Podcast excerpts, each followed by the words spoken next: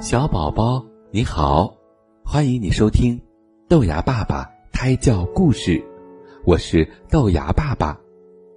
今天要给你讲的故事啊，名字叫做《寻找快乐的孩子》。古时候有一群孩子到处寻找快乐，却遇到了许多的烦恼和忧愁。一天，他们遇到了大哲学家苏格拉底。就向苏格拉底请教：“老师，快乐到底在哪里呀？”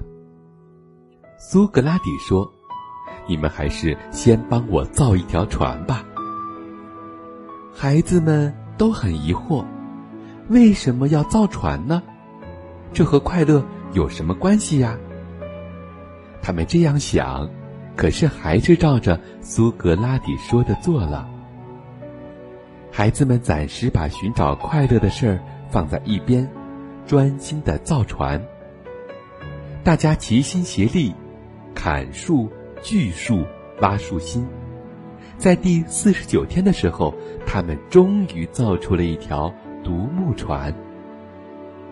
独木船下水了，他们把苏格拉底请上船，一边合力划桨，一边齐声唱起歌来。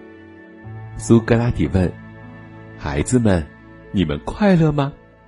他们齐声回答说：“快乐极了。”苏格拉底说：“快乐啊，就是这样，它往往在你为着一个明确的目标忙得无暇顾及的时候突然来访。”孩子们恍然大悟，原来快乐是这样的简单。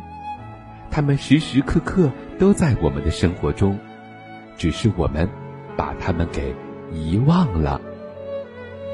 小宝宝，听了今天的故事，你有没有触动呢？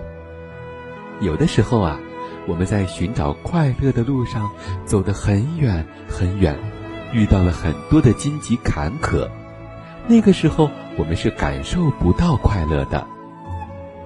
但经过我们的努力之后，快乐就会突然出现在我们的眼前，也就是达成了我们想要寻找的既定目标。所以呀，我要跟你说，不要盲目的只是一味的去寻找快乐，做一件你想做的事儿，然后坚持不懈的把它做成，在成功的时候，你就会发现，快乐也随着你而来，不需要。你去找他，反而是他来找你。